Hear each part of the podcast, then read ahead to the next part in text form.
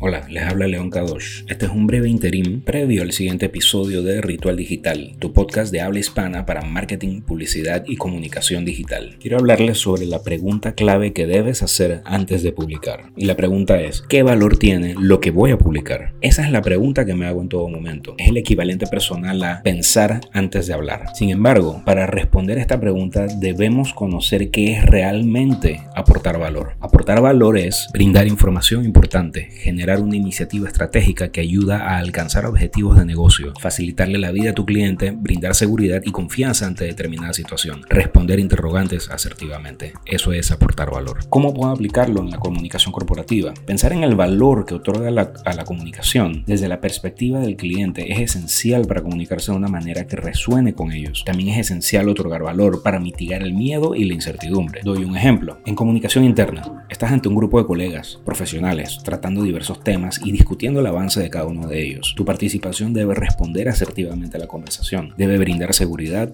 confianza y hasta mejores puntos de vista. La pregunta equivalente es, ¿complementa positivamente esta reunión aquello que voy a comentar? Si la puedes responder, excelente. En redes sociales, haz esta pregunta cada vez que vayas a escribir un mensaje en las redes sociales. Con la respuesta sabrás si es importante aquello que vas a escribir o no. Si no obtienes una respuesta, no lo publiques. Si trabajas para una marca, al crear la parrilla de mensajes, haz esta pregunta en cada uno de estos mensajes. ¿Qué valor aporta lo que voy a enviar en este tweet o en esta publicación? Te doy una advertencia y un consejo. Cada vez más personas comentan sobre cosas que están sucediendo en el mundo.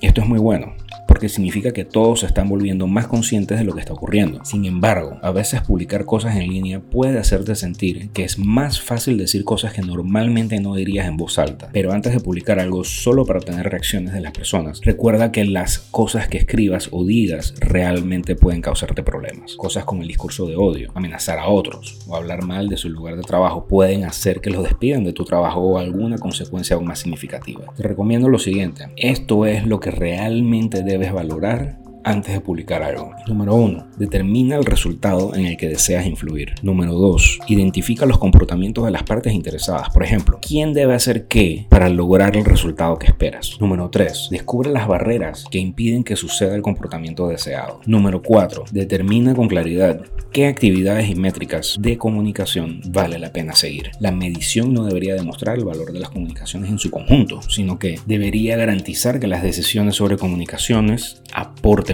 Nos vemos pronto en el siguiente episodio de Ritual Digital. Se despide León Kadosh.